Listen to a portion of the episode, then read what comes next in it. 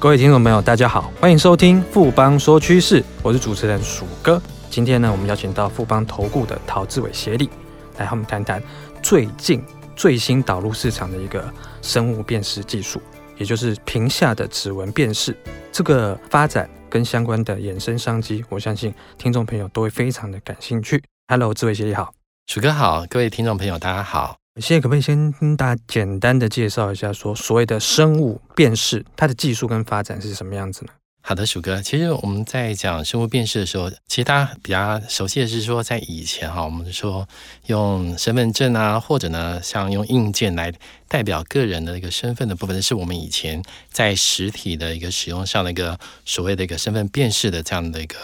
状况。但是这几年呢，其实，在网络还有呢，在整个手机的一个大量应用之后，大家发现说，对于呢，在身份的一个认证，还有呢，在一些安全性的一些管理的一个部分，好像要求已经慢慢的一个提升，也就是呢，在网络上的一个数位身份的一个认证的这样的一个需求，已经慢慢的一个出来。那其实呢，这个呢，也就是在我们今天的议题，就是生物辨识的一个这个功能的部分呢，会逐渐呢来受到市场的一个关注。那以生物辨识的一个主要分类来看，它主要呢是有五种，那就是说，包括呢在我们比较熟悉的指纹辨识的一个部分，那另外呢。针对眼球里面的一个虹膜的一个辨识，以及呢脸部辨识的部分，这个是在发展上比较快的几个辨识的一个方向。那另外呢，在整个声音方面的一个声纹的一个辨识，以及呢在特定皮肤的静脉的一个辨识的一个部分，也是呢在这几年在发展上面呢，我们可以看到的一些辨识的一个技术。但是呢，其实我们刚刚提到的这五种分类的一个部分，它其实都是在安全性以及呢在便利性方面呢，主要可以做了一些相关的一个分类。那其中呢，以安全性的一个角度来看。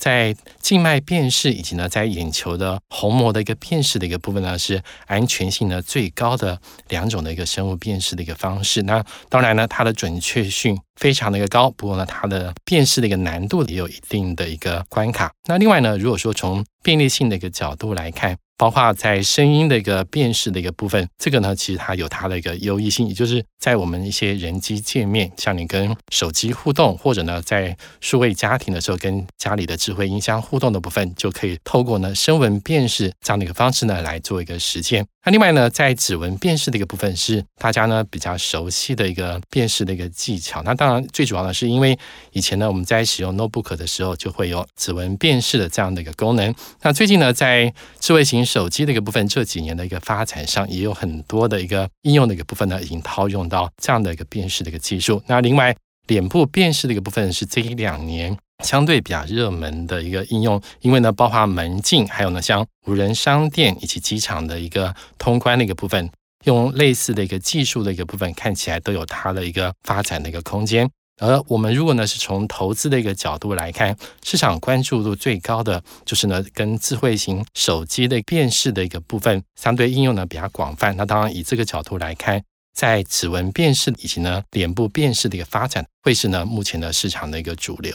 协理这边其实有提到说，生物辨识当中的几个种类，那其中其在目前比较大众，而且包括它有不同的方式，其实就是所谓的指纹辨识技术。那谢可不可以跟我们谈一下说，指纹辨识技术它现在发展的历程，跟它最新的发展的技术？现在像我们有听到说，之前高通好像发表一个就超音波屏下指纹辨识技术，这部分可不可以跟我们谈谈看？好的，那想如果说我们只是针对指纹辨识的话，其他最主要的是以二零一三年就是 iPhone 五 S 它呢搭载了一个指纹辨识之后，在它的 Home 的按键的一个部分呢，它其实呢相关的一个效能的部分呢，我们就已经看到有这样的一个应用，而且呢变成市场的一个普遍认同的一个手机的一个身份辨识的这样的一个功能。那之后呢，国际的一些大厂，像三星，还有呢，像日常的 Sony 的部分，以及国内呢，像 HTC，都已经呢把整个指纹辨识的这个功能呢带入到他们的一些旗舰手机的一个部分。而且呢，在最近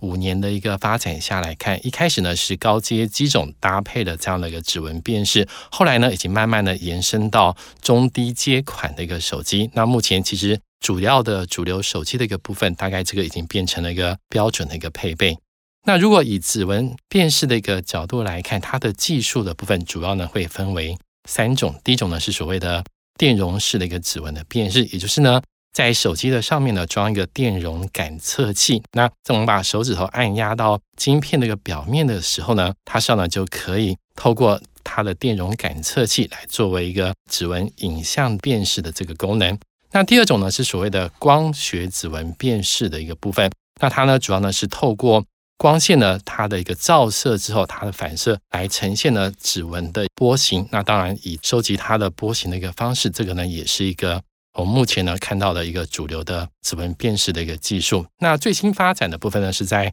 所谓的超音波的一个指纹辨识的一个部分，它呢是以声波呢来穿透皮肤的一个外层啊进行指纹的一个扫描。那它比较特殊的一点是说，它除了表面上的一个指纹的一个形状之外，其实呢包括皮肤下的一个汗腺以及呢皮肤的亮度的这部分，它都可以同步去做一个。所谓的三 D 的一个指纹辨识的一个感测，所以它的准确度呢，应该还是会有更进一步提升的一个状况。那刚刚提到的三种的一个指纹辨识的一个技术来看，当然在电容式的指纹辨识，它的成熟度呢是最高，而且呢成本呢是最低的一个状况。那目前呢在各类的一个手机上来讲，它所占的应用比例，它将近呢有八成以上的一个水准。不过另外两种的一个指纹辨识技术，因为它的准确性以及呢它的防伪的一个功能的部分呢，会有进一步的一个提升。所以呢在高阶手机的一个发展，反而呢在超音波以及呢我刚刚讲。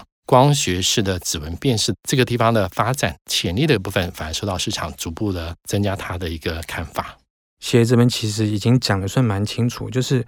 屏下指纹啊这个部分的话，感觉就是我们将来应用的话，感觉是比较目前呐是比较高阶手机的部分。那至于实际上屏下指纹这个辨识技术，它又是在我们刚刚讲的那几类的当中的比较窄的一个范围。那这部分的话，谢谢可不可以进一步跟我们？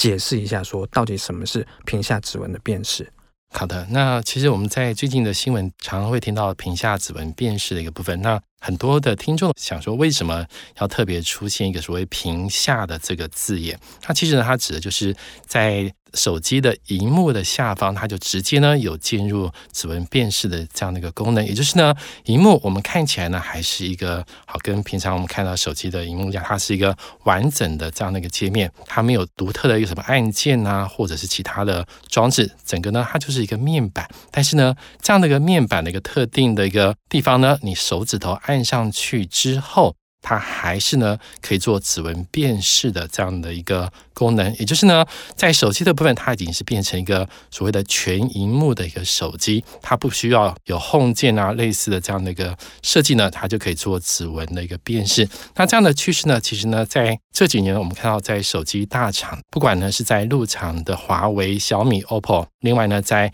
韩厂的三星的一个部分，都有推出相关的一个机种。它像呢这样的一个屏下指纹辨识的一个技术的一个部分，它上呢在感测这个部分呢，我们在未来的一个持续的一个发展的一个带动下，已经变成市场目前主流的一个趋势。而且呢，以这样的一个技术来看，它主要会以我们刚刚提到的超音波以及呢光学两种技术的一个发展的一个部分，会是呢跟针对这样的一个全萤幕手机，好，它是配合的一个情况呢，会是更为明显。那当然市场呢也乐观的预期，在整个。指纹辨识的一个技术的光学仪呢，在超音波的一个辨识的手机的一个部分，它所占的比重会从二零一八年大约三趴的一个水准呢，在今年会提升到有十三趴的一个幅度，也就是呢，今明两年它的成长性的部分都会呢相当的一个乐观。行，那这个部分，我相信听众朋友应该会很好奇，就是说屏下指纹辨识技术啊，主要就是分为光学跟超音波两种。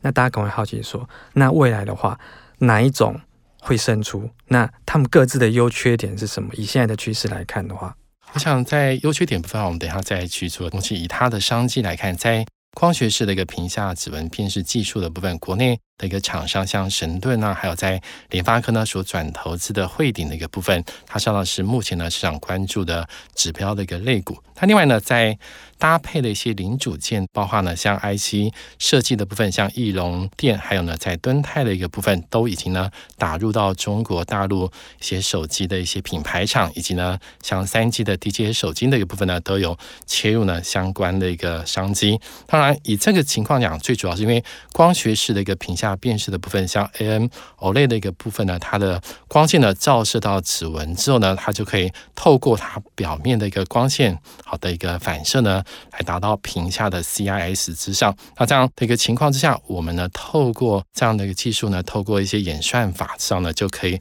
直接呢在类似的一个产品上面呢做这样的一个指纹的辨识。当然，我们刚刚提到的几家厂商的一个部分呢，也是呢在光学式的指纹辨识技术里面呢主要的一个关注的一个焦点。那另外呢，在超音波屏下辨识的一个技术的一个部分，它最主要呢是在高通所开发的一个新的一个技术。那因为呢，它是用超音波的一个模式去做指纹的一个辨识，它包括呢在皮肤表面以及呢皮肤内部的一个侦测的部分呢，都可以同步的一个达到。因此呢，它这样的一个效能的一个部分，我们发现说它可以用作为活体的一个检测，而且呢在水下就是含有水的一个环境里面呢，都还是呢可以做指纹辨识的一个动作。那当然这样子包括在防伪的一个功效的一个部分，以及它应用领域的一个部分，也可以呢进一步的一个扩充。那当然在技术上面的一个部分，国内的一些厂商的部分这一块未来的一个潜力的部分呢，相对都会比较大。那目前有看到的一些配合的一个厂商，像 GIS 的一个部分呢，它在整个高通的一个配合度上相对是比较高，也是呢在厂商的里面的部分可以呢当成概念股留意的一档个股。那协理，我们最后针对就是所谓的，我们刚都是讲到这个屏下指纹辨识的部分的话，那光学跟超音波这边的话，听起来超音波这边的话，在技术或是安全性上面好像是更高一点。那我们这边。可不可以给我们总结一下，说它整个未来的发展的趋势是什么样子呢？那我们刚刚其实提到是在光学式跟超音波的一个指纹辨识，其实呢，因为它的辨识的能力以及安全度的一个部分，比以前的技术呢是大幅的一个提升。加上呢，在目前这一两年来讲，在全屏的手机，也就是全荧幕的手机的一个部分，已经变成市场主流的一个趋势。而且呢，在主要大厂的旗舰手机趋势的部分，看起来还会有延续。一到两年的一个状况，那要配合全萤幕手机的这个应用，因此呢，在整个屏下指纹辨识的一个部分，会是呢目前在业者的部分最主要的一个解决的一个方案。那以这个情况来看，当然我们知道说，在两个类别的一个差异的部分，在光学式的屏下指纹技术的一个部分，它的成本。还有呢，在技术难度的部分都相对是比较低。呢因此呢，在中低阶的一个智慧型手机这一两年研判呢，在光学式的屏下指纹辨识的一个应用的一个部分，还有渗透率的部分，应该会逐步的一个拉升。那另外呢，在超音波指纹辨识技术的一个部分，它的辨识的一个效果是更好的。不过它的单价以及呢解决方案目前进度的一个部分，相对呢是比较延后的一个状况，所以。在一开始的阶段，研判呢还是以高阶的智慧型手机的部分纳入在整个超音波指纹辨识的这个比例呢，相对比较高。那未来呢，在整个市场的一个渗透率持续的一个拉升，还有呢，在相关零组件的一个降价的速度，如果可以持续的一个进行的话，当然这两种技术的一个部分。在未来的一些手机零组件的一个厂商的部分上呢，它的发展的空间呢，应该都是相当的一个宽广。谢谢志伟协理，今天对整个屏下指纹辨识的技术的发展解释的非常的清楚，我们也知道说未来的趋势跟商机。谢谢协理，谢谢鼠哥。经过今天的节目呢，相信各位听众朋友对于整个屏下指纹技术这个新的生物辨识技术，应该都有更清楚的了解跟认识了。不妨说趋势，我是鼠哥，我们下周见。好正，好正，好正啊！你垂涎权证，心动却不敢行动吗？富邦权证真正好正，尾脉波动不调降，不被吃豆腐，百张实单好给力，不会卖不掉，提供回收好贴心，不吃龟苓膏。富邦专属权证网站，电子下单资讯同步更好掌握，投资要人帮，权证找富邦。权证为高杠杆投资商品，有机会在短期间获得极高报酬或蒙受权利金的损失。购买前请先了解相关风险及详阅公开说明书。本公司经目的事业主管机关核准之许可证照字号为经管证总字第零零零七号。